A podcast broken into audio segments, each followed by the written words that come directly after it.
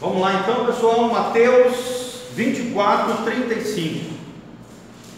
Mateus 24, 35, nós vamos continuar a nossa aula sobre o tema Como a Bíblia foi preservada. Como a Bíblia foi preservada. É isso que nós estamos estudando juntos aqui.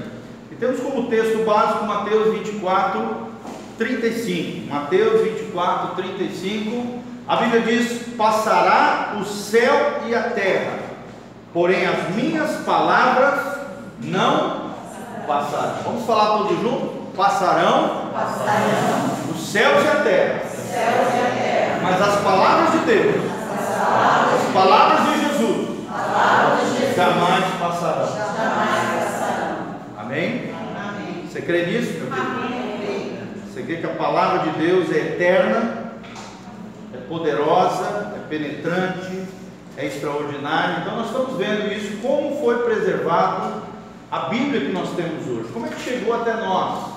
Nós, nós vamos começar pelo Novo Testamento. Depois, na próxima aula, com a graça de Deus, nós vamos falar sobre o Antigo Testamento. Como é que o Antigo Testamento chegou até nós.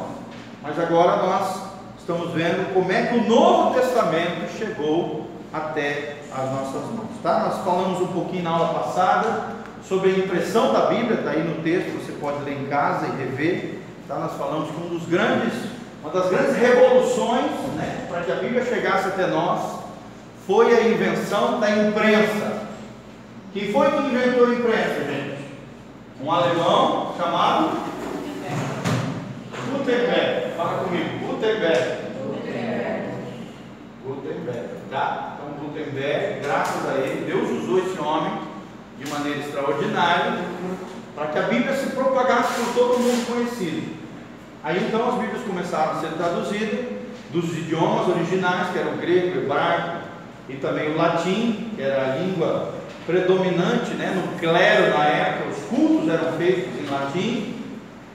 Através de Gutenberg, os primeiros teólogos ali da reforma começaram a traduzir as Bíblias para o idioma do povo e Gutenberg começou a imprimir essas Bíblias para que pudessem chegar na mão das pessoas, tá bom? Estamos na página 69. As primeiras cópias do texto do Novo Testamento. As primeiras cópias do texto do Novo Testamento, página 69. Para compreendermos, irmãos, todo mundo está achando aí o material? Isso, as primeiras cópias do texto do Novo Testamento. Pega aqui, ó. As primeiras cópias do texto do Novo Testamento. Para compreender como o Novo Testamento foi preservado, o estudante precisa conhecer a história do Império Romano. Fala comigo, Império, Império Romano. Romano. Tá? Nós, nós aprendemos que houveram grandes impérios sobre a terra. Né? Dentre eles, alguns mencionados na Bíblia, como por exemplo o Império Babilônico, o Império, que mais, gente? Que tem principalmente no Antigo Testamento,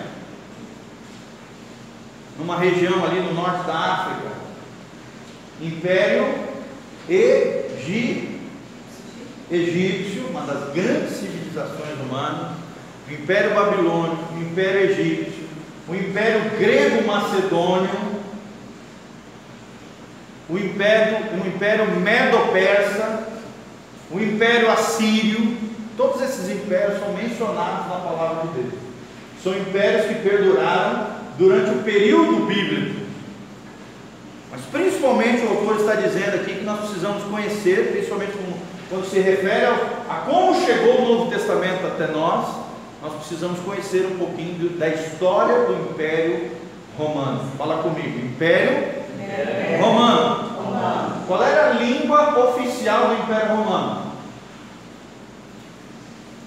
Já falei. O latim, tá? Então, o latim era a língua oficial dos governantes, da aristocracia, né? os principais é, é, membros da, das altas posições romanas.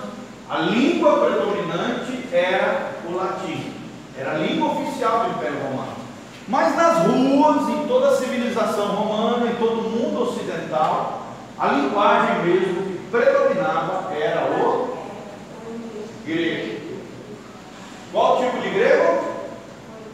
Cori, coine, tá? Pode ser com C ou com K. Coine significa o quê? Popular, do povo, a língua do povo. Tinha dois tipos de grego, o grego coine e o grego clá, clássico, tá? Esse aqui não era todo mundo que sabia ler, sabia falar, o grego clássico, é o grego dos, dos grandes pensadores gregos, dos grandes escritores, dos clássicos gregos.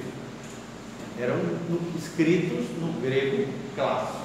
Mas nas ruas de todo o Império Romano, além do latim, que era a linguagem oficial, existia com predominância o grego koine, tá? Que era a linguagem do tempo de Jesus. A maioria da Bíblia do Novo Testamento, na verdade toda a Bíblia do Novo Testamento foi escrita no grego koine. Tá bom? Vamos lá então. No período apostólico, o Império Romano havia se expandido por toda a região do Mediterrâneo. Todo mundo sabe o que é o Mediterrâneo?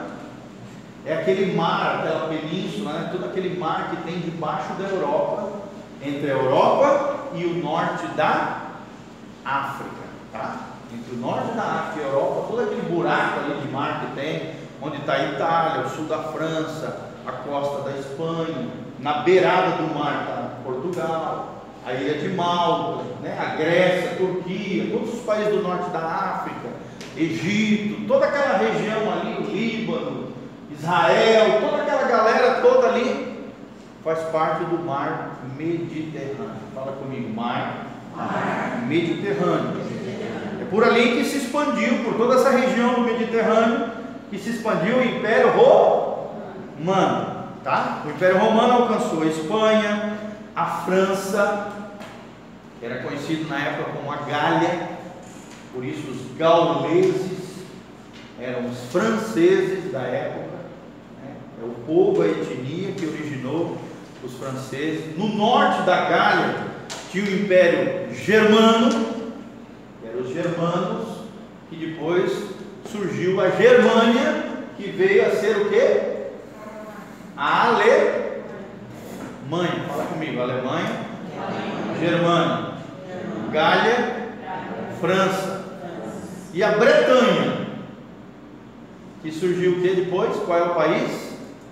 A Grã-Bretanha, que é conhecida também como Inglaterra. Então tudo aquilo ali está, Grã-Bretanha, partes da Alemanha, norte da África, Egito, Palestina, que é aquela região de Israel, do Líbano ali, da Síria, Síria, Turquia, Grécia, Itália, França, tudo isso, Espanha, fazia parte do grande império romano, cuja língua oficial qual era? Latim. Mas a predominância nas duas, qual era a língua? O grego. Isso, tá bom, isso mesmo, tá? Então a língua falada pelos governantes era o latim.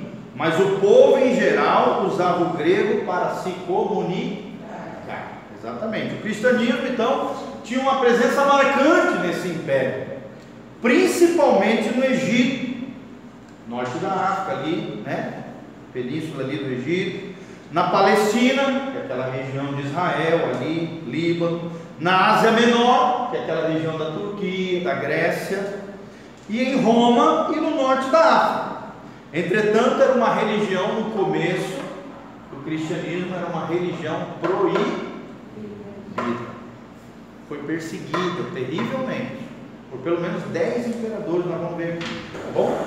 Entretanto, era uma religião proibida e os cristãos foram vítimas de pelo menos 10 cruéis seja, imperadores que perseguiram os cristãos nos seus períodos em que eles governavam. Qual império, gente?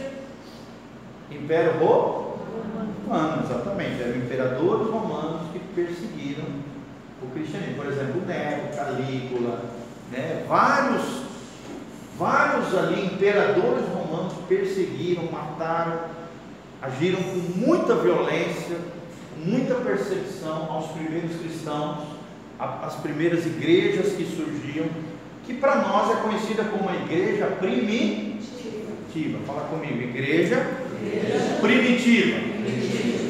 Essa é a igreja desse livro que nós estamos falando ali, redescobrindo os pais da igreja. A igreja primitiva, os primeiros cristãos, as primeiras comunidades cristãs, né, existiam em diversos lugares, cidade de Cartago, cidade lá do apóstolo Paulo, onde Paulo teve um ministério tremendo, né? Foi a cidade onde Paulo e Barnabé tiveram lá, como é que é o nome dessa cidade? Jerusalém, né, onde estavam os apóstolos, e tinha uma outra grande cidade, uma grande cidade formadora de missionários, que era a cidade de Antioquia. Você lembra na Bíblia a menção de Antioquia? E depois as outras né, igrejas fundadas por Paulo, a igreja em Éfeso, Efésios, por isso Efésios, igreja em na Macedônia, né, toda aquela região grega ali, Macedônia, e aí a igreja de Colosso, de Tessalônica, Colossenses, Tessalonicenses, a igreja da Galácia, por isso a obra de Paulo, a epístola de Paulo aos Gálatas, tá bom? Então tudo eram cidades, eram as primeiras comunidades cristãs, as primeiras igrejas que foram né, perseguidas cruelmente por esse, pelo menos dez grandes imperadores romanos. Seus livros eram constantemente queimados, né? Os primeiros livros dos cristãos. Muitos morreram por se recusarem e foram lançados nas fogueiras. Foram mortos, mutilados, ceifados, presos, jogados diante de leões, de feras. Né? Por exemplo, o Coliseu Romano.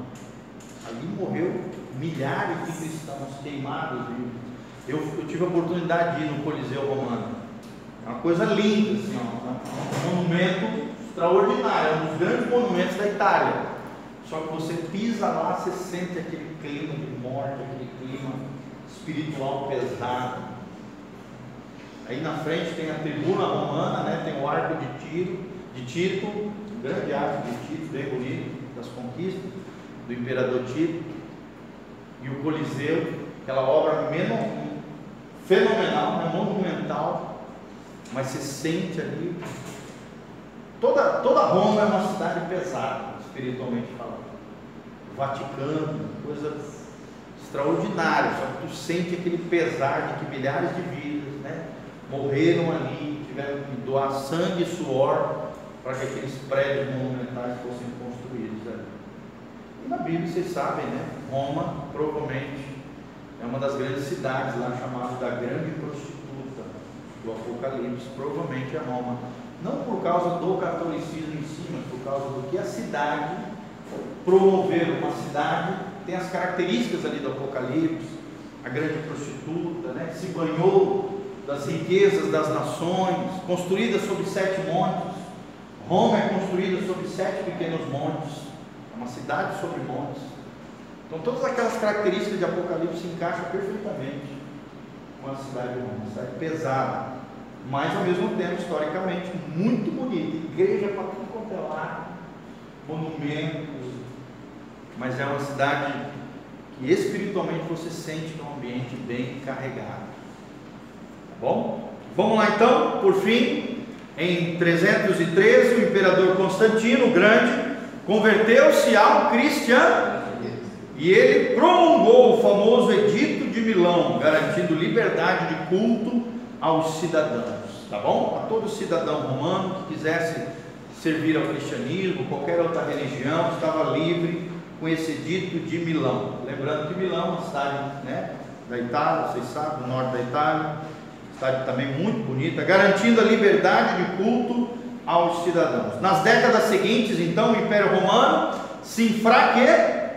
devido aos ataques dos bárbaros godos e também pela invasão de outros povos que vieram para a Europa através da Ásia.